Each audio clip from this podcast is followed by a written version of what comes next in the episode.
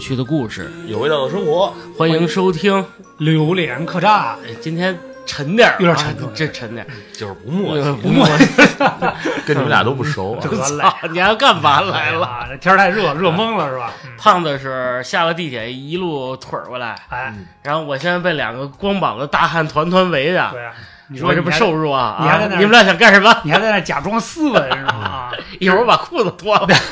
对，所以就是我嗯们，我跟大壮，我们俩都属于这个比较怕热的是吧？嗯已经裸裸露上身了嗯啊，我的六块肌肉都让你们看看光了是吧？嗯， 哎，对，那个咱们是年初是吧？嗯，有了一个计划，对，就是想做一个比较离奇一点的专辑，但哦是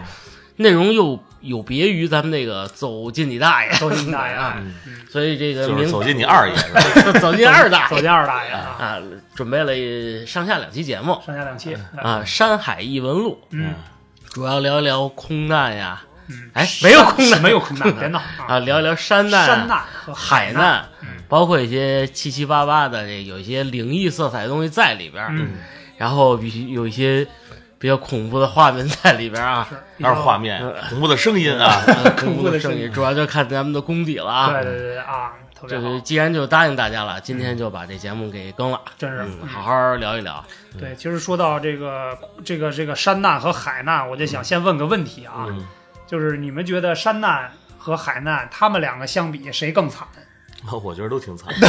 这这还有还有比更惨的吗？啊，哎，反正确实啊，一般这个遇到这样的这个事故啊，嗯，嗯都没有小事儿。嗯，这这基本上生还率能降到百分之十。嗯我觉得是要是山难的这个生还几率还稍微可能还更大一点，对，要但是是海啊难你这个一望无际的茫茫大海，你要没有个小漂浮物啊，我更也没有淡水，我更倾向于觉得海南更恐怖，为什么呢？一我是有深海恐惧症。啊嗨，你不还晕山呢吗？在山上曾经磕过的男人是吧？ 对啊，我这对这两个都比较恐惧啊嗯哎。 但是我还是觉得茫茫大海啊嗯，它没着没落山上，比如你要有个蘑菇呢啊，，有个蘑菇我还是吧嗯能吃呢。你得分什么山是什么吧？野生动物啊，这个什么挖点虫子呀，啊这玩意儿蛋白质是牛排的好几倍啊，鸡肉味嘎嘣啊脆，对啊，收集点露 水，这哎好歹能活。好歹能在活。海里你有没有淡水？嗯，你怎么还一脱水直飘着是吧对，嗯你要一脱水，那就基本上都棍儿了。啊哎，嗯对，所以我们今儿就先聊山难的事儿，先聊山吧哎有一些生还率更高一点的这个事故啊，嗯咱们这仨故事分等级嘛，呃，应该说是可以分出就是等级的成年人得在未成年人的陪同下观看收听 收听是吧了是吧？啊如果这个是小朋友的话啊，这期节目就嗯就尽建量议就别不别要收听了了，啊。对，有点惨烈了是啊吧？这期是十八加的啊，十八家， 对对对，儿级。而且。 对哈，那就是说到惨烈程度，那我这个故事看来是应该嗯最惨的稳坐第一位是是吧吧？啊嗯，非常惨，还有一些灭绝人性的事情发生哎啊呦。嗯你又干嘛了？我又干嘛了？ 我给大家讲故事啊。嗯，那我先来，你先来好吧先来咱先先来把这个最惨烈的先讲了啊。嗯这个故事呢，其实也很简单，是一个飞机，嗯哎，在飞行的那过不程是中，空 难吗？空难，哎，你别着急啊，它它它开头是空难，嗯然后嗯这个撞着雪山要了，结合的啊，哎，结果这个在山谷里边。这个三十多人求生， 啊，其实一共四十多人啊，当时摔完之后就一下就死了，这十几个。绝绝地求生。对对对，三十多人最后求生，活了十六个人的故事。嗯啊，嗯当然，这个故事呢，也不是发生在国内，因为国内好像很少有这种情况吧。嗯，这个一九七二年，尤其是嗯那会儿，中国正这个大家还都是吧开，放的。哎，还正战斗正呢正正努力建设新国家呢，是吧嗯？咱们没有这事儿。嗯这故事呢，其实是发生在乌拉圭。嗯哎这个一九七二年的十月份啊，乌拉圭当地呢有一支业余的橄榄球队，啊哎，受到邀请，去这个智利的首都圣地亚哥参加一场比赛。嗯然后这个球队呢，当时应该也还算有点钱啊，嗯啊我认为应该还是有点钱，因为他们想说，球队一共这个球员再加上这个保障啊、后勤保障啊、嗯乱七八糟所有的人加在一起是三十三人那不小了啊。说这团队太大了，怎么办呢？嗯咱咱咱去圣地亚哥，这坐飞机，他不是坐高铁什么太贵的了啊，也不合适啊，啊算了，我们包一飞机吧。啊，啊，包机去的。包了一架什么呢？包了一架乌拉圭空军的五百七十一号不是你先等飞一机。下啊，嗯，嗯你包机包客机不好吗？哎，就这事儿也挺那什么的，看来是人军机家还是有钱啊，啊，对对，可能有钱啊，也可能军机更便 宜一点，带着炮吗？应该不大，应该不啊大，这悲惨故事不能乐啊。对对对对，就是这个嗯事情呢，本来都是很顺利的，哎，嗯结果这个队长呢，带着这个后勤人员啊，去嗯跟这个空军那儿做交接，一看，我们看看这飞机吧，长什么样。嗯后来一看，呀，这飞机还挺大，嗯数了数，还大概剩十个空的座位。嗯结果这个队长就跟这些队员们说，哎，这样吧，咱们这次咱就当福利了，这个想带家属的咱就带家属。嗯嗯然后很快呢，这十个空余的座位就被补满了，嗯所以这个飞机呢。加上两名机组人员，当然没有空姐儿啊，嗯， 没有推小车的也啊，没有饭啊啊，没有饭啊，那就是谁做 啊？就是两个乌拉圭军人嗯驾驶的这架飞机，等于两个飞行员，再加上剩余的四十三个，就是球队的乘乘乘客吧乘算是嗯对对对，一共是四十五人，嗯，大家就上飞机愉愉快快、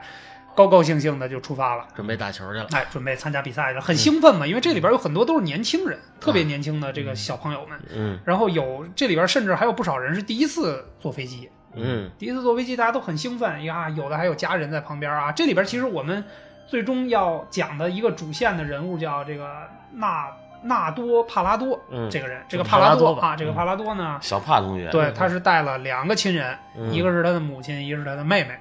哎想让他看看他们在他在场上比赛的画对面。对对，本身呢是一场这个非常愉快的旅行啊，嗯这因为业余队嘛，也没什么成绩压力，就差不多就得了。本来高高兴兴大家一块儿出去玩一趟，嗯结果这旅程呢刚一开始就遇到了一些不太顺畅的地方。嗯这飞机呢飞了没多长时间，刚刚飞到这个安第斯山脉附近的时候，嗯就遇到了强气流，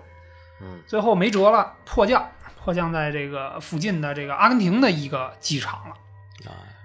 后来哎这会机儿还没出事儿，还没出事儿呢，哎啊，这迫降按理来讲，其实这应该是给这个整个机组的一个提醒嗯吧，。就是您别去了，对对对搂着吧。对，而且这个呢，迫降之后，大家其实就觉得哎呀有点扫兴，嗯但是呢，这俩飞行员呢属于艺高人胆大。啊，劲儿逼了啊，乌来拉了啊，乌拉圭空军的嘛，啊对吧？啊我们什么风浪没见过啊，I'm 呀？ soldier， 对，I'm soldier 啊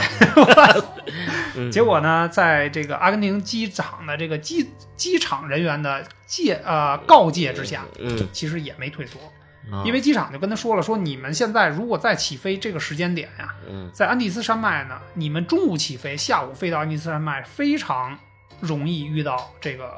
气流、啊，嗯强气流天强气气，流天气，非常对对飞行非常不利。结果这俩哥们儿呢，就自信满满，没嗯啊问题。老老老司机，对老司机，哎说我们这个乌拉圭就是气流之国啊是吧？气流，对，就气流小了，我飞着都不痛快，嗯是吧？没劲哎对，嗯就是结果呢，无视了警告之后，还是强行再从阿根廷这机场起飞了。啊这确实有点那过了啊，这哎个，嗯结果起飞呢，真正飞到安第斯山脉的时候，嗯，他还就真碰着强气流天气了。哦结果这俩飞行员呢，就开始有点儿那什么，开始很有自信，一顿骚操作啊，没事儿，我躲避气对流，我左转右转是吧？啊啊，这各种翻滚。啊哎，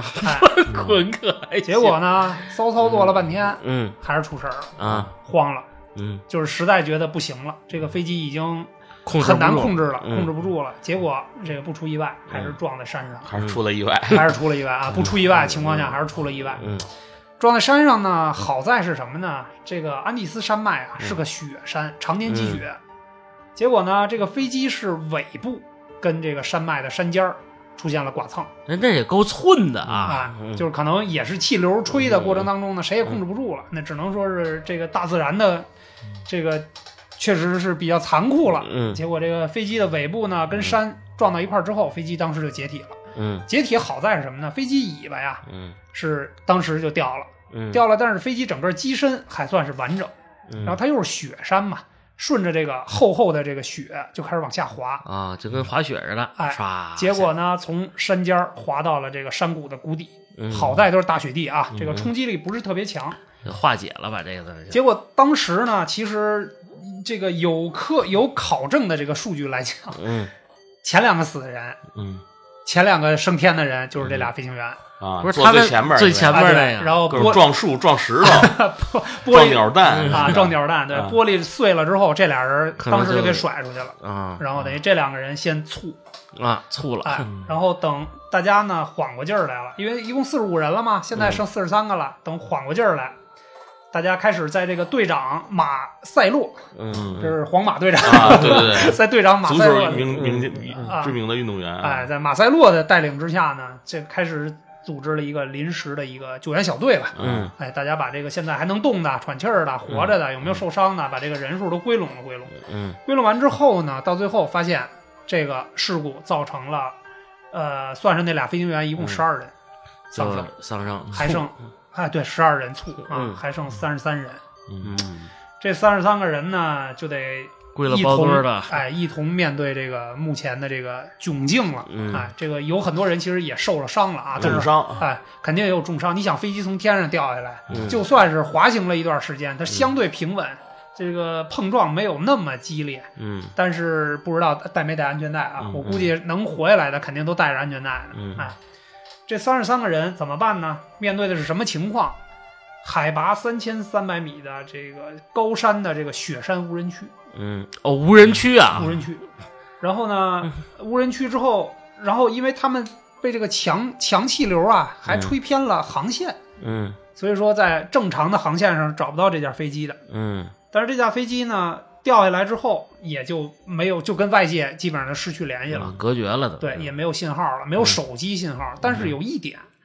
他们这个有些七二年哪有手机啊？ 我才想起来啊，没有 iPhone 的呃，，还但是他们有人带了收音机，啊，嗯他收音机是能收到信号的。啊，所以当时这些人在情绪都平稳下来之后啊，嗯开始自救的时候呢，就想到说有人带着收音机，那我们听一听吧。嗯等于在当时其实就听到了一个让大家非常欢欣鼓舞的消息。啊，知道坠机了吧，对他坠机了之后呢，有三个国家知道这个事儿，嗯第一是他们的祖国乌拉圭。嗯，哎，第二个呢是迫降在那个机场的阿根廷，嗯因为这航线这个飞机出事儿了嘛，嗯对吧？失联了嘛。第三个是他的目的地智利，嗯好，他们听到了这个收音机里边说说这个三个国家开始组织联合搜救了，嗯啊，所以大家当时就挺开心的，就觉确得。最起码这是不幸中的哎万幸，不幸有人中的万幸，哎，我们还有人知嗯道知道出事儿我们出事儿了哎在嗯在合力找我们。嗯，但是当时面临的这个问题啊，它肯定不是一天一时半会儿啊，大家这搜救队就能组织起来，就能嗯开始找的，就对能也找不知道到在哪儿啊，对，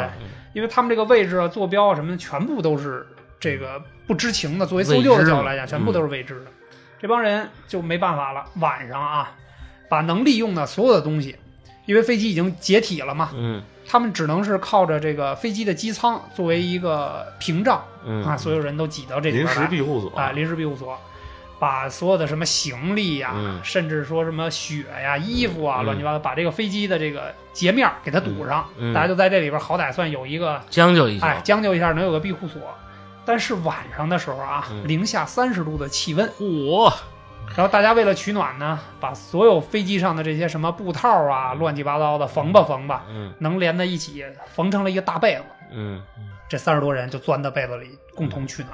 哎也是个办法，最起码三人在一起，体温还在那哎儿，，还有一个特别窘迫的事儿，嗯你他们啊，这里边有人抽烟，嗯有人抽烟，其实身上是带打火机的。嗯你别问我为什么没有安检啊，啊，因为人他家们是人家家是是人是包机，啊人对是 VIP，对，人家是包机，啊是不是？而且人家是军用飞机嗯啊，人家不安检，哎，嗯人家就就有带的打火机在上。嗯但是特别尴尬的是一什么事儿呢？火种是有了，嗯很容易获得，但是没有可燃物。你烧衣服那就更没得对穿你了，不可能烧衣服吧？嗯当时都冻得跟那什么似烧卫的生纸，啊！所以当时就把所有的能烧的东西啊，比如说这个什么。呃，机舱里的一些可以烧的什么布啊，乱七八糟。嗯当然，它除了取暖的那些啊，嗯什么碎纸啊、废纸啊，甚至嗯当时这些人从兜里搜吧搜吧，搜不出七千五百美金的现金，嗯，烧吧，要也它也都给没烧用了了，嗯但是我估计那七千五百美金取暖，嗯估计超不过一分钟就对都没了啊，很惨烈。嗯就在这么恶劣的前提之下啊，嗯大家抱在一起，互相往对方脸上哈气来取暖。嗯就在这种情况之下，第一夜过去之后，又有五人猝就可能是冻死受啊冻直失接温就嘛，直失温冻死了。哦当然，也可能这里边这五人可能本身就是受的重伤重伤的，的对有，可能然后这个嗯这个没有医疗条件又呀，发烧啊，啊又冷啊，又什么的，身体就很尴尬了啊。嗯最后又死了五人，嗯这个时候还剩二十八个人。嗯但是这二十八个人呢，因为他手里有这个录音机嘛，啊，不是嗯有收音机嘛，他可以随时听着这个搜救的情况。嗯但是前几天大家都希望满满，就觉得哎，互相都很，都虽然说是已经身处险境了，嗯但是至少有希望。觉得哎，搜着我们再过几天，我们被搜救队发现，我们就可以回家跟这个家人团聚了。嗯结果到第十天的时候，发生了一件让他们非常崩溃的事儿。嗯他们也是从收音机里得知，这三个国家的联合搜救队，在经过十天的地毯式搜索之后，没发现他们。等于就是搜索无果。对，搜索无果。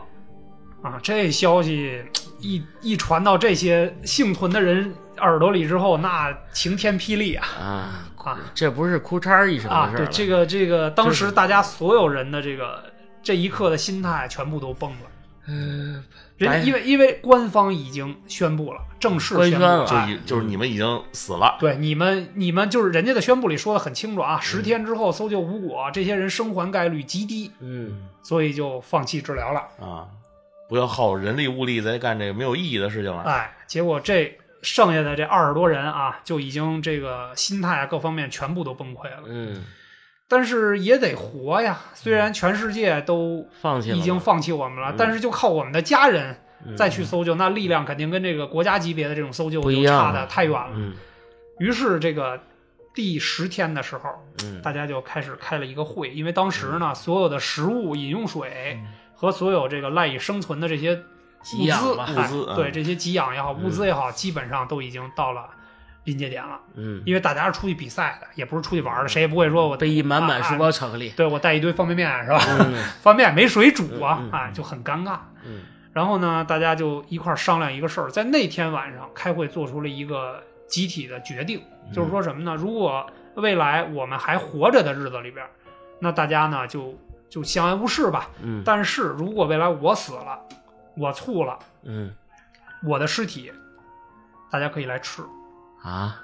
就是大家可以通过吃我来延续生命，等到这最后这他就妈太狂野了，啊。这有点不让播了啊！啊，对，这这个很惨烈啊，嗯就是我们可能在这说呀，哎感受不到当时那个情况。你想，十天冰天雪地，然后可能身上大家都还有伤的前提下，嗯能够做到说，就是还有生存的希望，然后希望又被打破了，又被摁在地下碾碎了嗯，那那那嗯没办法了，为了多活一天，只能这样了。我相信啊，这是一个艰难的决定。这绝对是个艰难决定。为什么说它是艰难决定呢？因为这个飞机上除了那俩飞行员他们不认识之外，其他的人不是队友就是亲朋好友，啊，所以能做出这样的决定，我个人认为啊，在那样极端的环境下是非常伟大的。最后做出这样的决定之后呢，大家也都同意了。后来呢，咱说吃谁的问题，这里边的这个主角啊，这个帕拉多就先提了个建议，嗯他说：“那这样吧，既然其他的已经去世的人都是我们的亲亲朋朋好友，嗯是吧？或者都是队友，亲密的队友，那我们就先吃那俩飞行员吧，嗯因为谁也不认识他们，嗯，啊对吧？而且呢，这先个把那馊事儿给吃了啊，对，其实也嗯是因为我估计他们对这俩飞行员啊，心里多少也有点 恨芥蒂，啊。你要不是你们俩在这儿穷嘚狂瑟狂风卷啊卷气流的，这家伙，对，就就你们应该保证全飞机人的安啊嗯安全啊。结果你们这个因为你们的缘故造成的这个事儿，嗯所以呢，大家就非常一致的同意，那就先吃他们俩。嗯但是二十多个人是吧？这个他俩这个肉量估计也有限呀，是吧？嗯啊，也不是说肯定也不是特别胖嘛，身材也都是比较匀称的那种。嗯哎，结果后来呢，没办法，就先先吃完他们之后，嗯晚饭头这一天的晚饭解决了，后边的就得开始没办法了。嗯就是大家尽量是什么呢？我不吃我认识的亲属，啊，只能是这种相对来讲避让原则啊。嗯但是确实很残忍，这种事情很残忍，极限求生嘛，没有没有办法了，没有办法呢。这样的话，就因为这样的决定，让他们又活了十多天的时间。就是这，哎，又我活能了十我多能年明白能明白，哎，结果呢，赶上一个什么事儿呢？嗯又有一件，就是上帝又愚弄了他们一把。嗯结果呢，在十月二十九号这天，这个上天又跟他们开了个非常无情的玩笑啊，赶上什么了呢？赶上一次非常强烈的雪崩。但是在他们看来非常强烈啊，也可能只是一个正常的自然现象啊。嗯赶上雪崩了，雪崩造成什么结果？人还都在，嗯但是他们赖以生存的这个临时庇护所，嗯，这个飞机这机舱被埋在万吨积雪以下。嗯对这雪很沉， 哎，本来这个地儿呢，这个无人区呢就没有没有人迹啊，没有人迹罕至嘛，不可能有人来。然后呢，这个庇护所又被埋了，嗯所以大家呢就更加的艰苦了。这好在是这些食物啊，咱们打引号的这些食物还都在。嗯在又过了几天之后，这些人呢就发现，我们如果不自救的话，也只能是在这儿等死，只能是最后吃的能吃的越来越少，嗯，到最后能活下来的呢也越来越少。嗯有点像白经济了啊，结果过了大概一个多月的时间，又弹尽粮绝我明白了啊，就是粮食，大引号粮食，啊，已嗯经又少了，也所有人都活不下去了。嗯这十六个人剩下的，最后剩下的十六个人又做出了一个非常艰难的决定。嗯这里边选出三个人来，嗯是身体最强壮的，然后当时的嗯这没怎个么受伤的哎，没怎么受伤的，身体状态最好的三个人，嗯选出这三个人呢，组成一支这个敢死队吧。嗯，我觉得这这里边用“敢死队”这个称呼，呃可能说一点都不过分。嗯这三个人呢，当时就是大家就是决定说，让他们三个人去出发，因为你们身体状况最好，可能你们走的最远，嗯也能带来生还的机会越大，最大啊。这三个人呢，突然就是在出发之前，大家开会啊，突然想起一个事儿来，嗯想起在这个空难发生之前呀，嗯听到飞行员跟地面塔台报备了一个，说嗯我们现在飞过了一个地方叫嗯库里科。嗯，库里科，这库里科是个什么地方呢？因为他们是当地人，他们知道库里科是离这个智利首都圣地亚哥很近的一个嗯，小镇嗯或者一个个小城市吧。嗯他们在听到这个词之后，就是说，如果我们要想求生的话，嗯最大的可能性就是走到这个库里科，因为刚报备完没多长时间，这飞机就坠机了。嗯所以说，按分析的角度来讲呢，我们坠机这个地点应该离库里科是最近的。嗯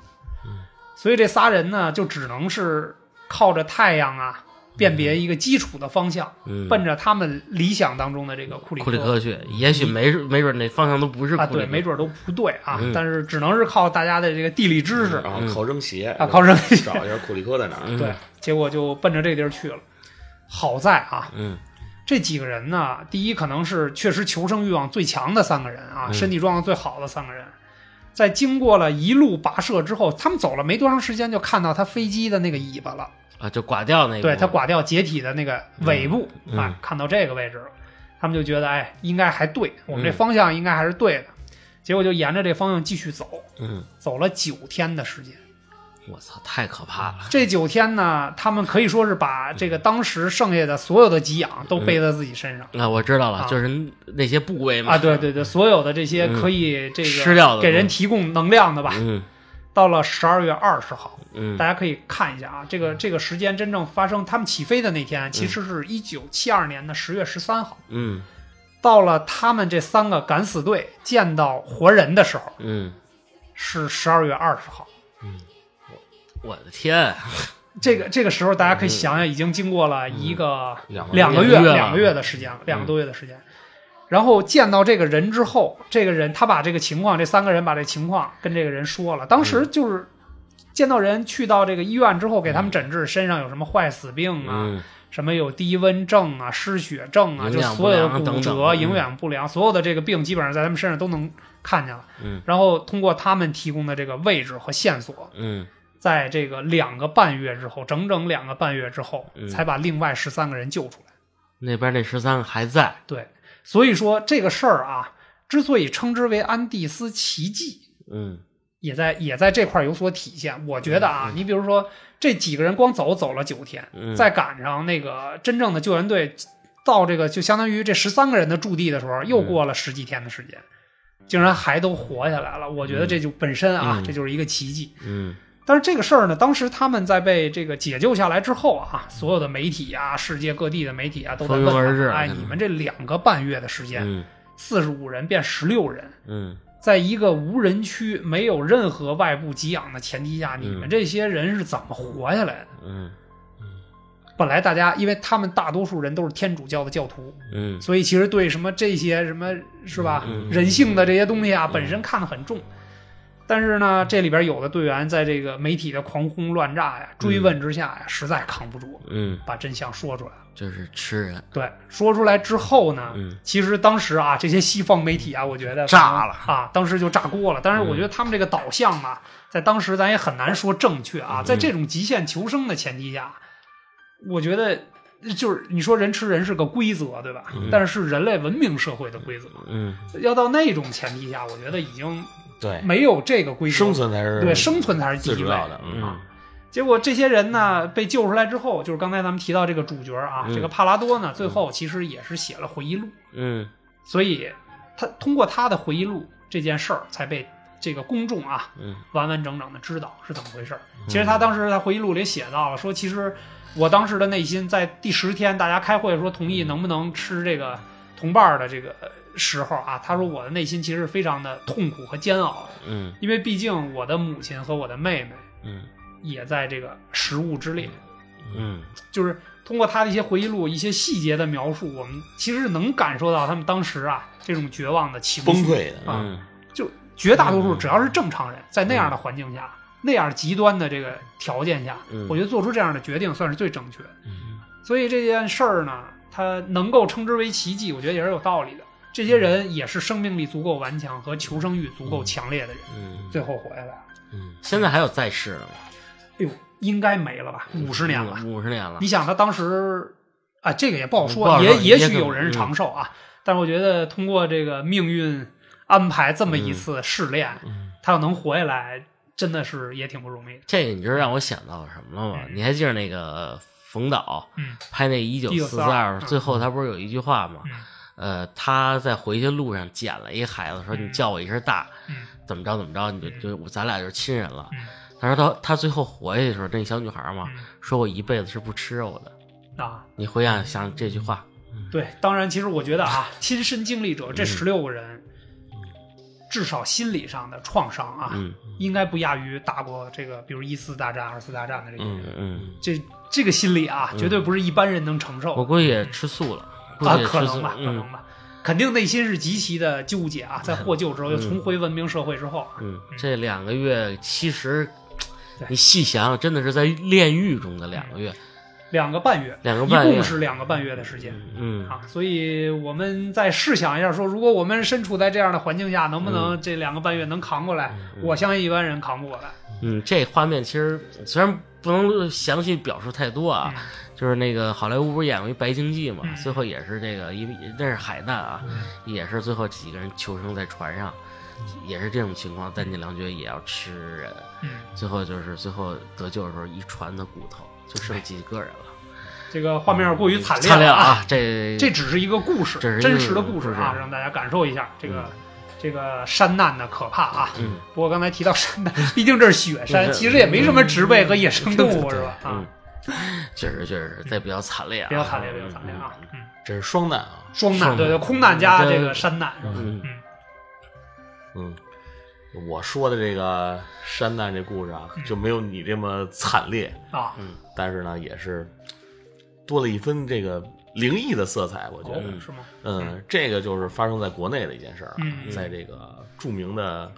雪山梅里雪山，啊，梅里雪山，嗯对，在上世纪九十年代、好，嗯九零年的时候90年啊，啊又叫卡瓦伯格峰是啊吧？好，不不不，对上世纪八十年代的时候啊，嗯在这个日本，他们这个小日子过得不错啊，嗯，这些人就是有一风掀起了一个这个登山的这么一个热热潮，嗯对，然后呢，就是日本各个国内的各个的这个这些高峰啊，都被这些专业人士给征嗯爬服遍了了，对爬遍了，嗯啊它那会也儿没有太多高峰，对啊对对富士山富士山啊，他看们看的高，峰也比较少。然后这时候呢，就本着这个中日友好的这么一个嗯黄协金商啊阶段吧就是八八六年的时候，嗯那时候咱们都已经出生了啊，嗯，哎，他就跟中中国提出了这个问问这个梅里雪山，嗯这个卡瓦伯格卡瓦伯格峰格博啊，哥伯胳膊是吧？在啊，对，藏语里也是一个山神的这么一个啊，在藏语里就是一个神圣不可侵犯的一个大概这这种意思的啊，嗯这这也是个山神这的那种种对感觉是吧？嗯哎，这山在哪儿啊？呃，在这个西藏和这个这个云云南的南啊交界哦界，对，啊这时候呢，他就是买下了这个首次登顶的这个权利嗯登山权，嗯啊，然后再经过了这个好几年的这个准备，嗯，这个九零年他们就出发了，出发了，开拔来嗯了啊，开拔了，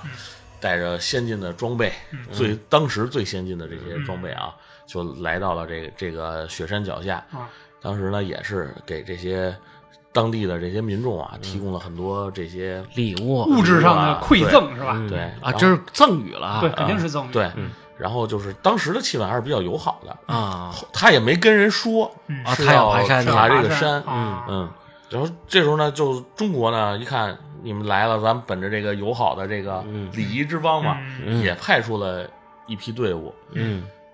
算是加向入导了，是吧对，，就不是也就是组成了一个联合的一个登山登山队。嗯这时候他们就开始要准备登山了，嗯然后。日本呢，也是把这他们最精良的登山设备，就是嗯跟咱们亮家底儿了，说白对了，对，就是大家都可以一块儿都使用运过来了是嘛吧？嗯对，共享了，这时候，当地的这些原住民就开始不干了，知嗯道你们要是目的是为了登这座山，嗯他们说这个不行，这个山是非常神圣的，嗯嗯，因为这个传说中啊，嗯这个在这个藏传佛教里应该有一个大神，嗯然后他当时这个山有一个这个山神是一个妖，啊，就是那种反派的，这有魔性色彩嗯啊，了对，后来被这个大神给收收镇压拾了了镇压镇压住了，然后收做这个弟子，嗯然后后来他才这个啊保了一方太平是吧。对，然后他们当时就是这个这这个常年祖祖辈辈传下来的这么一传嗯说，所以大家都觉得这个山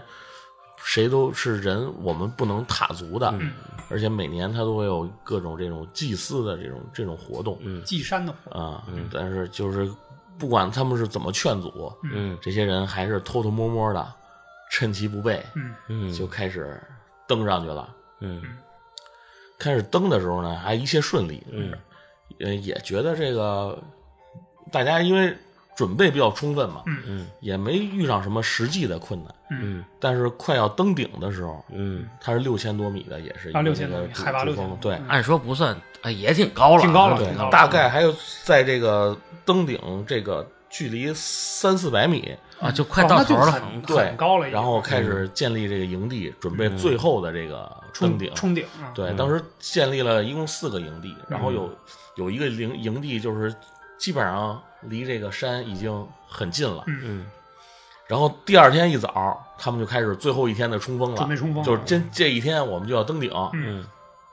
但是这一天一天一亮，嗯，就开始出现恶劣天气啊嗯，啊，妖异啊狂风卷集着乌云就开始啊狂嗯嗯啊，开始就是类似于那种暴风雪的那种山神爷发怒了啊，狂风暴雪，嗯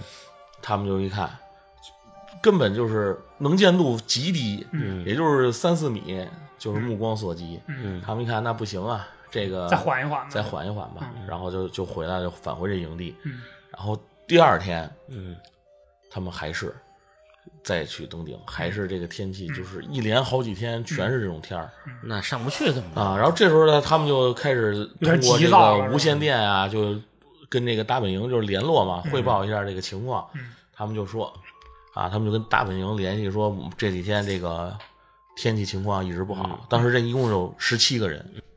然后十七个人跟这个大本营汇报，就说这几天一连遭遇恶劣的天气，嗯嗯然后现在外边的积雪大概是一点二米，啊，我们营地外的积雪，哎啊，呦营地外边一点二米了，这也是他们最后一次通话。嗯啊最后一次通话，这个听到这个消息以后，营地立马就慌了，嗯因为他们知道他们那个设备啊，带的那个营地搭建的那个设备，搭建那个帐篷，嗯总高是一米五，哎呀，这跟宁宁差不多呀，啊对对对对，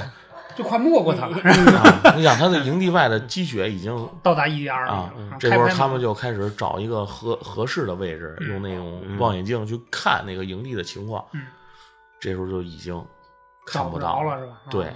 看不到了。嗯看不到出了，以事儿后就是嗯再联系，就再也联系不上这些人了。嗯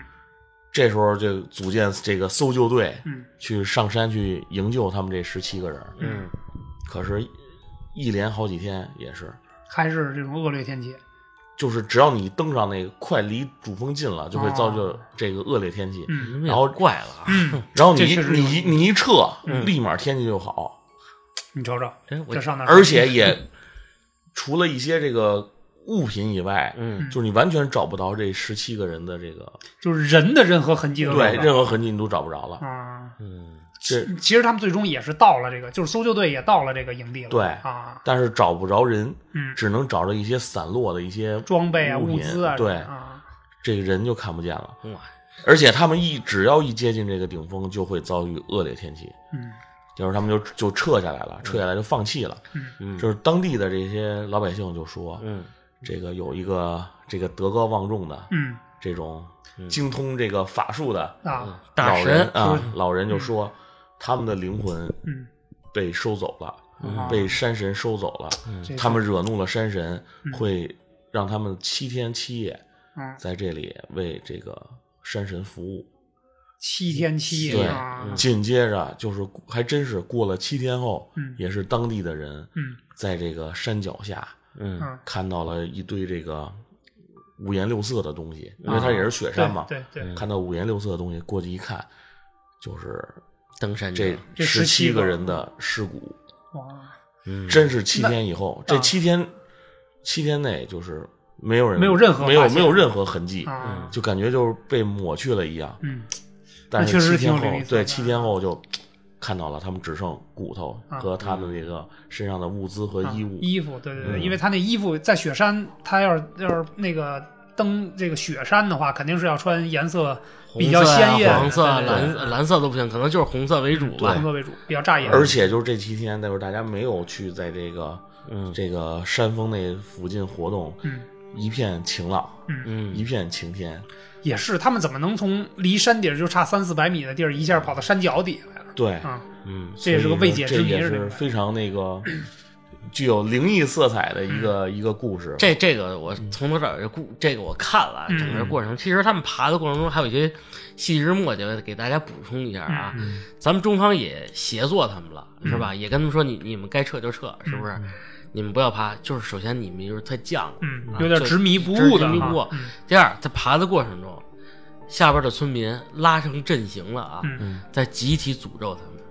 嗯啊集体在诅咒他对们，，嗯因为他们毕竟信仰不同，信仰这边不的同这个藏藏传佛教为主嘛。对，嗯就是打扰我们这个至尊无上对，的神还有很多喇了。嘛嗯都在这个下方去劝阻他啊们。嗯，就是不听，然后结果就出了这么档的一个事儿。嗯而而且到最后吧，就是这梅里雪山啊，也是我国境内明令政府下令禁止攀爬的一座嗯雪山。对，嗯所以他这个一直现在还是一个处女峰，嗯，啊，就是没有人涉足过。就是到现在为止是吧？嗯，因为他已经在这个二零零一年的时候，嗯，然后当地的这个人大代表可能开会研究，嗯然后就是就最终做决定吧。把这座山封禁了，啊就是以后人类就不要去靠近它，啊，他靠这嗯近十它七个哥们儿算是祭了山神了，那就 个就是对长眠于此吧，啊，长长眠于意此思啊，还不错，最起码尸骨还给你了，对，是是不是是？啊，事故还给你了。啊，还给灵魂拿走了，啊，服务完了之后是吧？嗯，这也是挺惨的一个惨剧。嗯，就这个这算是国内的山难里边算是比较有名的一个是吧？梅里雪对山，嗯对，也是因为这事儿嘛，然后这个这个山就被封禁了。嗯，这个就是网上有很多相关资料，大家也可以去看一看。嗯，有偏灵异向的，也有偏这个解谜向的，但是解读的角度不一样是不吧？嗯你偏向于是，我觉得灵异向的，灵异我向的我比较比较比较喜欢看这种。嗯，那你也是，你说怎么着就七天，就说还给你就还给你了。对，当然这种东西就是，当我觉得啊，就是真实的情况可能会有一些这个偏差，多少有一点点偏差啊，没有说那么准确，但是确实是在这个大差不差的前提下，比如说人家说了，人家那个法师说了嗯啊啊七天是吧？啊，也就七天之后，甭嗯管是七天、七天零十个小时、七天零十五个 小时，哎，人家最终确实是在山脚没有任何外力的这个借助嗯之下啊，帮助之下就发现他们的这个遗体了嘛，嗯确实是挺神奇的这么一个事儿。嗯就是你搁谁，科学至少是解释不了的。嗯那搜救队上去之后，也到了他们的营地了，嗯，也都仔细勘察了，也都没发现这些人。，对，嗯那那那这七天他们到底去哪儿了？这就说不清楚。嗯，这这倒是。哎，你你看最近这新闻了吗？就是珠峰，嗯嗯还有其他高峰上面啊，这个好多就尸体就都不再往下运了。啊，如果你出事儿嗯，在上边儿嗯，就你就长眠在这儿吧，也没人给你往下运。嗯我觉得这可能也是一种尊重吧，不管是对逝者啊还是对这个山本身来讲，也是一嗯种好尊重。吗？你觉得？就呃，有些就如果啊，你这个尸体，咱们这么说啊，嗯就是你包括像那个西藏那边有些天葬啊什么这样的嗯这个民俗，说白了，在那个地方，你的身体能滋养大自然，能反哺给大自然，可能也是一种对，相对来讲比较嗯好的方式吧。反正反正大感冒期间啊，我嗯看一个新闻，其实我心里也咯噔一下啊。我稍晚一点开始我的故事啊。啊，行，没事，嗯这个冠状大病毒嗯在借助人类的基础上登上了珠峰，嗯啊，我心里就咯噔一下。嗯有两个就是西方的人啊，嗯他已经得了病了，嗯但他自己不知不知道嗯啊，然后去爬珠峰去了，嗯然后死在上面了，病毒就留在上面了。嗯，那也这应该还是原始猪的，啊原始是不是？啊这这其实挺可怕的一件事儿这些病毒就封存在那儿了。哦啊，封封在在那那儿儿了，真是挺可怕的一件事儿。哎，真是。嗯，所以说这个山难啊，但但是我跟大壮这都是雪山是吧？啊啊，也有个巧合这个故事啊。嗯，那我给你们来一个不是巧合啊，的吧，来来徒步的，一来哎，还真带服务 啊！是不是啊？我跟你们说这地儿，你们肯定熟悉，云蒙山。哎呀啊这是云被蒙我山们惨案是吧啊，被我们征服了无数次的这就个，嗯是踩过飞石的地 方和磕过脸的地方啊，哎这是我两一位等都非常记记记忆深刻啊。呃，这是我一大哥跟我说的真人真事儿，包括他有一些这个微信的截图，嗯啊，电话以及报警记录啊在里边儿。嗯他呢，到现在为止，他跟我一样，就是基本上不怕删了。嗯你别跟他提删字啊，啊，一提就脑袋一疼谈，包括他现在员工，他人家有自己有公司啊，啊，啊，就不不能能叫名字也带山不的，能被 不能 不能被生病不能有沙字，就是啊是是是沙，就是沙沙沙沙，最后都不带。啊。他记这个字，记山记沙啊啊，啊。这是发生什么故事了？我跟你说啊，这故事可有意思了，它综合了网络、嗯，玄学、哎呀，啊呃命相、嗯地理啊以及登山的一个啊，综合项的一个。没有高数就行，没有有高数我就听不懂 了。啊，对，可以啊，哎这大微哥积分也不行是吧？这大哥是做医疗器械的嗯啊，那个现在已经上正轨了，自己有自己的企业了嗯啊，很棒的一大哥。他那会儿呢，就是刚开始是一个大夫，嗯哎，就因为做好多医疗器械的人呢，都是怎么发家的嗯嘛，是吧？刚有点钱以后呢，他就开始嘚瑟了，嗯，跟他这个原配夫人闹了点儿离 界，啊理小离矛界盾而且不是小矛盾了啊，啊，就离了。啊，怎么回事？离了以后呢，你三十七八正当年的时候，是不嗯是？哇一朵花儿啊，哎啊，一朵花儿呢，又又有钱了。你想 想，那个单车变摩托了单车变摩，托他都不是变摩托了，变宝马了。可以，那那会儿，那会儿一四年，说白了，正是这个网络端、微信端比较发达的时候，嗯有一些摸摸等软件啊，啊啊啊怎么这个不干好事儿嘛，不干好事儿嗯啊，准备变坏一下。啊，认识一女孩叫莎莎，啊，嗯，就在网上俩人开始浓情蜜意的哎呦调情啊，开始聊了，啊，聊聊骚了，开始聊骚了，聊骚了呢，赶到一周末，他说这个这样吧，你看咱俩也视频过嗯是吧？咱俩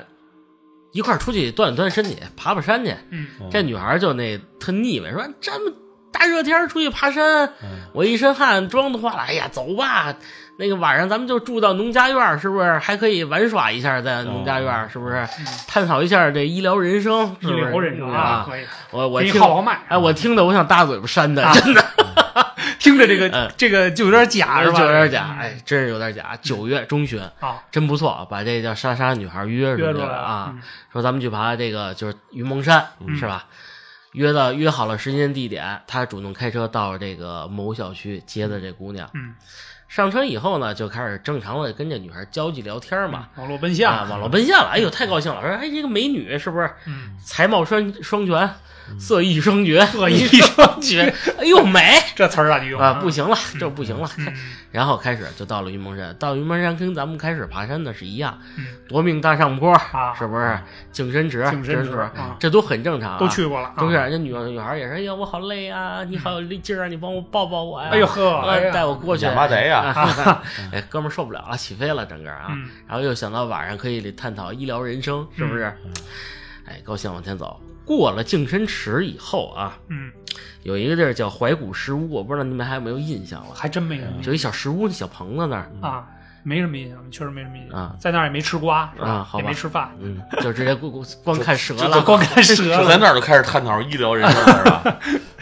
这女孩突然跟他说一句话嗯，：“刚才那个过来那地儿不是一老头吗？也可能就是咱们仨啊就就碰见老头儿。卖瓜老头儿啊那老头儿卖鸡蛋、方便面，还有冰镇西瓜。啊，要不我给你买点西瓜去吧？嗯哎，哥们儿，鼻涕冒出来，嗯啊，啊，可以好啊，好，冻疼人儿了嗯啊啊，疼人冻儿疼人了，受不了了。哎，就在这会儿，就是这个故事诡异的地方就开始了啊。啊，那那你去吧，我等着你。嗯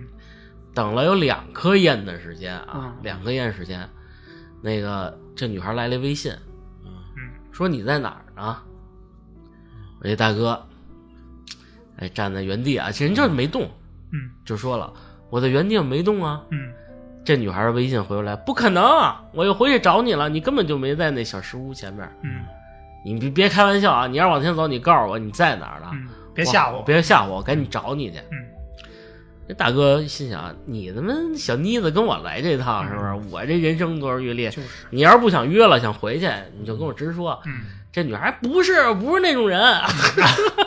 我真想跟你嗯 我不是 这种人真想探讨啊，啊这为了科学啊为，了啊！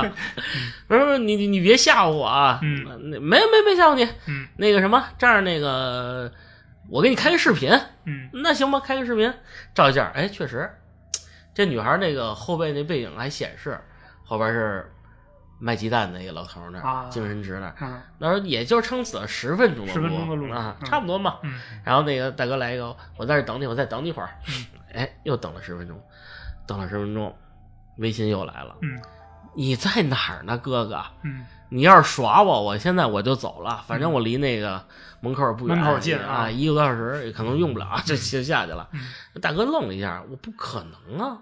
我就在这儿呢，是不是？哎，你手里有门票吗？跟女孩聊嗯，有门票，那咱们往前看吧。再往前走，那就是天沟守门和三岔口了。嗯，就看门票上地图呗，地是吧嗯图，啊，这还不好找吗？是不是？不可能有另外一条路了，嗯，是不是？我记着好像没有啊。，对，但在那个那个地方没有插口，咱们往前走，嗯，咱们往前走到天狗守门，挺高那的个比较好找。嗯天上就好像就是我摔倒的那个地方，啊是不是啊？啊呃？狗吃我那个地 方。啊可以啊，哎，俩人说那就约好了，在这儿见面，嗯正好也中午了，咱俩吃点东西，然后接着往上走。嗯哎，又等了二十分钟，这女孩微信又来了，嗯就有一点哭腔了。嗯，你在哪儿呢？有点害怕啊，了，有点害怕了。嗯我那哥们儿当时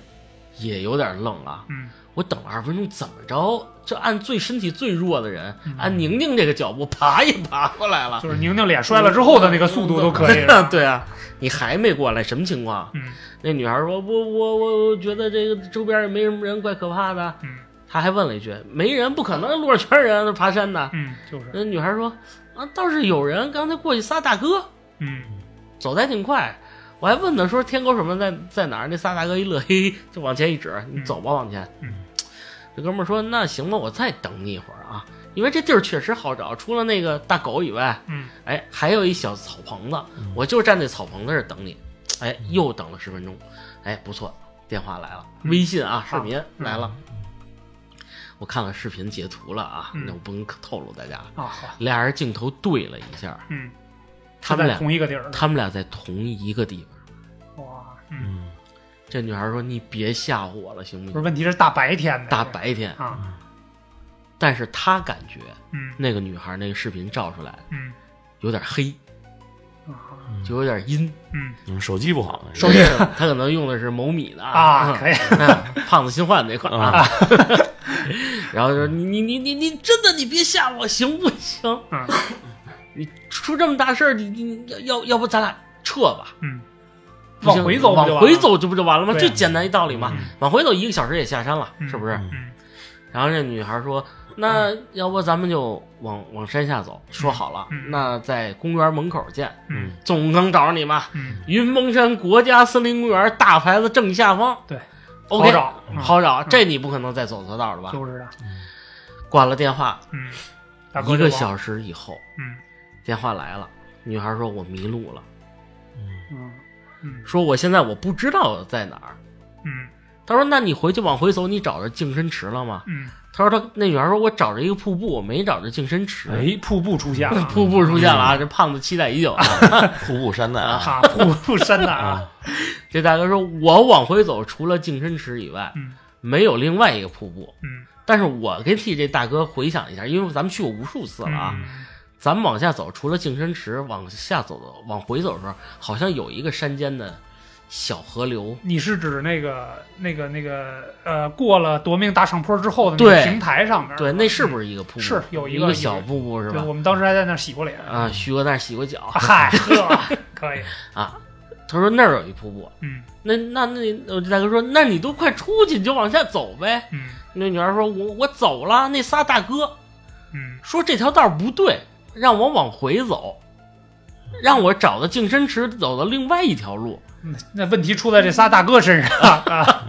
然后这我这这大哥急了，你别他妈什么仨大哥了，你跟人熟吗？啊，就是，嗯是还你听你人跟家的人听人家的，你你根据自己的判断，嗯因为你说那个瀑布再往上走有一条大路，嗯直接就下去。嗯这个我大哥说，我就在夺命大大下坡那儿，我再等你一会儿，嗯，是吧嗯？我等等你，我等到你出现出来为止止啊，，就这一条路嘛，嗯咱们很清楚。嗯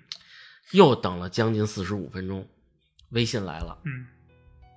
大哥，嗯我已经到了那个就是咱们合影的地儿了啊大上坡上来，大上坡那平台是吧？平台呢，我就在这平台呢。嗯那大哥跟同样的时间，嗯咱俩把镜头同样照着这个一个角度，嗯那女孩后背什么都没有，嗯嗯当时那女的就疯了啊。啊，那女的疯啊了，那女我以的为大疯哥了疯了，大哥没疯，大哥这阳光很灿烂，周围。呃我这女这女说，我他妈到底在哪儿？你还别耍我了，行不行？我操，都骂街了啊！那大哥说：“你别慌，你别慌啊，你可能是走走错路了，咱俩风景差不多。嗯这样啊，那个你你看，你看第几个栏杆上面是不是刻着什么字儿呢？嗯，因为那有人手闲了呀嗯，在那栏杆上不是就刻过画画吗？到此一游啊，什么到此一游。嗯哎，同样俩人手机对着那个地方的时候，嗯那女的那个手那个栏杆上边没有任何刻画的东西。嗯我那大哥当时还特特震惊啊！嗯你肯定给我走错道了，嗯不可能，咱俩第几个栏杆都一样，然后我这刻着东西，你那没刻着东西，这是不可能的，嗯是不是？那这样吧，你也别慌，反正这就下山了，是不是？没多远了，二十分钟，撑死冲冲到山底了，嗯这才下午四点来钟，天嗯还亮着呢，也没什么可怕的。对，嗯哎，那好吧，那咱们就那个公园门口见吧，嗯门口见，嗯是不是？咱就那大牌子底下，嗯那大哥溜溜在那儿牌子底下啊，嗯等了两个小时，啊，天儿已嗯经有天儿已点经黑儿了，黑了，六点半了，那就但是我大哥不怕，啊嗯，因为这个这个公园门口就有村子，是不嗯直是？接就是好多农家院儿了，对对对，这咱们很清楚啊。嗯然后这个女女生电话来了，说我现在也在这个公园门口呢，但是天黑了，嗯，那个这样吧，咱俩村子里见吧。嗯嚯，这总不能找丢了吧哦这？嗯月这人人很多了，是不是？然后这女的就是还笑了一下，嘿，行，我知道了，也不是跟谁说话呢。嗯这是一个比较迷的一地儿。嗯我那哥们儿挠了挠头，说这样吧，村子里有一个叫洪盛，嗯，哎，农家院儿，农家院儿啊啊，，这个说好了，这在村子里就那么大屁大的地方，已经你再找不具具体到人家了是吧？嗯具体到人家了，我在这儿等你，行不行？嗯，是不是？晚上咱们还得讨论，还得探探讨艺术人生呢是吧啊！对对，对嗯医疗人生啊，医疗人生是啊，吧医疗艺术人生，行，这姑娘说没问题。嗯，哎，又等了一会儿，嗯微信又打过来了，嗯说我没找着洪盛这个农家院 啊，嗯，啊，找皇上了， 好莱德喜啊农家院、啊灶台鱼等等等等啊，啊是一个老婆婆接待我的。啊那老牌老婆婆就是挠着头说，没听过我们村里有这么一地方啊啊，啊，那个要不你就在我们家吃吧，啊就跟那个姑娘说就溜下吧，啊，溜 下吧，哪儿都那儿黄土不不埋人呐， 啊，对不对吧？？然后说那个天亮了再说，是不是？嗯，我这哥们儿晚上辗转反侧呀，寂寞呀，没人讨论了啊没没人讨论嗯啊，你自己给自己做手术啊，嗨， 是那就晚自己就晚上继续给这个姑娘，哎，发微信啊，嗯聊天啊，也没什么可怕的嘛，是不是？毕竟知道人都在这村里，嗯她也很安心，是不是？说咱们呢就瞎聊吧，聊了半天，后来说，哎，你住那家儿什么样啊？那姑娘说，我住这院儿倒是不是特别大，嗯进去以后嘛，口儿越来越窄。我最在住住在最里边儿的一间房，嗯墙壁挺灰的 啊啊，有一特特别暗的灯，但是老婆婆人特别好，嗯，给我做包子饺子，嗯哎，还发的照片儿，还给我讲鬼故事 呢， 还叫宁宁的做还包有子讲你，可以可以啊， 哎，就这么聊聊聊聊，晚上就挺晚了，两点多也睡不着，我这哥们儿。嗯但是聊着聊着就发现这女的开始不对劲儿了，说话开始胡言乱语，嗯一会儿这个吧那个吧，哎，谁以前对我不好吧，嗯谁以前对我好吧，嗯怎么着怎么着怎么着，得不得得不得，嗯直到最后三点多，我这大哥手机快没电了啊，嗯说我这充电去了，我也先睡了。嗯哎，这女的给他发了最后一条信息，嗯，行，这儿挺好的，嗯，我不想回去了，你哇回去吧。哎呀，我说大哥机灵一下醒了啊，嗯他就想想这一天的这事儿啊，嗯他就觉得特别诡谲。嗯第一，他想到了说，这女的到底是不是一活人？没影子是 吗？他就已经啊想是白天观察想起来没影子，但他没敢没敢细想啊他还坐过我的车，嗯是不是？然后包括这个，你怎么走着走着，你这人就不见了。嗯哎呀，嗯，就只是越想越害怕，越想越害怕。而且第二天早上起来，发现手机还能给人打通，电话能打通，嗯微信也能连通，但是已经是一个没人接通的状态了。嗯这大哥就报警了，啊说这个姑娘丢了。嗯等到这个咱们这公安干警啊说这个那定位吧，嗯定位在哪儿啊？说最后这个就还能打通的时候，这个电嗯话最后是在云蒙山西边的一个村子里嗯，不见的，不见了，就是最后能追踪到的信号在就是在那儿儿不见了，啊确实有报警记录人家。啊然后呢，他就开始失眠了，啊，就是想这个就开始看新闻，到底有没有嗯走失人口？嗯，哎呀，他就找我我说大仙儿跟我说，你给我算哎算。呦呵，好家伙，嗯这没找对人儿啊啊，这我是。说这你说是啊大仙儿都在那儿摔过脸， 在那儿折过那是脸，那是大 仙儿禁地啊，大仙儿进地。专门克大仙儿的地儿啊。哎呦，我我我就跟他说，我说你啊，别想太多了，嗯有可能呢是这姑娘就没想跟你怎么着，哎哎，故意的把逗你你耍玩呢回是来吧对对对，找一差不多的栏杆儿嘛，也差不多，嗯是不是？找一差不多的猪棚，也 也都差不多，是不是？嗯就没想跟你怎么着，我说你就别往那方面想了。嗯而且我说警察叔叔也没说最近有失踪人口，嗯也没有家属报案，嗯，是不是？说明你捡了一便宜。哎，我说你呢，以后长一个记性啊，就是的，嗯就好好工作吧，哎啊，别想那有别想那些有的没的了，啊是不是？嗯把嫂子赶紧追回来，啊呵呵，是不是？嗯，然后和好如初，这多好啊，是不是啊？就是哎，不过这大哥确实以后也长记性了嗯，真的不敢再去那种地方了。至少不去山里呃了，是吧？对，也不敢找用姓叫莎莎的了。啊，这个故事告诉我们，如果这个跟陌生女伴出去玩的时候，她要给你买瓜，一定要留神，嗯是吧？啊啊，对，尤其是在山里不，要探讨医学人士。不要看到一个人 生。嗯哎，这是我大概人家跟我讲什么事儿，我给你们给给听众们分享一下，啊嗯比较灵异啊啊，比较较灵异异。啊，嗯，哎，我稍微扣一下题啊，嗯，这毕竟也算有点偏灵异啊向，偏灵异向，有点这个异闻录这个啊山村老嗯师，你山这是村老师前传是吧？五天以后在哪儿哪儿找莎莎。 哎呦呵，啊那就更灵异嗯那了，灵灵异嗯那就成鬼故五天事，以后在合肥省某某 村落，成《聊斋》的故事了嗯啊。在缅北发现了 莎莎。反正总结一下嗯啊，这个山里的故事比较多，千奇百怪吧千奇。百怪，什么样的故事都有，嗯可能有这个比较惨烈的啊，嗯也有比较灵异的，是吧？因为那个里边的环境呢，总会让人浮想联翩。嗯哎，所以就是不管未来是旅游也好啊，嗯是吧？野营也好啊，户外也好啊，尤其是进山的时候，大家一定要注意安全，嗯注意随时跟身边的亲人保持联络。对，别跟我似的摔了也不跟妈妈 说。嗯是，反正总体来讲，这个安全永远是第一位的。对，嗯，呃，最后吧，嗯我还是提示大家一句啊，这个尽量啊，把这个这个好奇的心啊收一收嗯，收一收，嗯就是你要去玩儿没问题。哎，组织大部队啊，嗯就是二三十人那种，这个登山俱乐部的这种，找正规向导嗯，带你去野营啊嗯、登山啊，这都没问题。千万不要说，哎，我们哥几个有实力了，嗯没问题了。不信你听头脑发热头脑你听听我们之前那期节目，嗯，就是我们其实那第一次爬山，其实吓得也够呛。第一百期整第是吧？啊山上的日子嗯啊，有有有兴趣，大家可以回听一下我们在云蒙山上的日子。嗯嗯，哎，胖子，那会儿去云蒙山你害怕吗？我晚 上，你你是说哪个 我呀？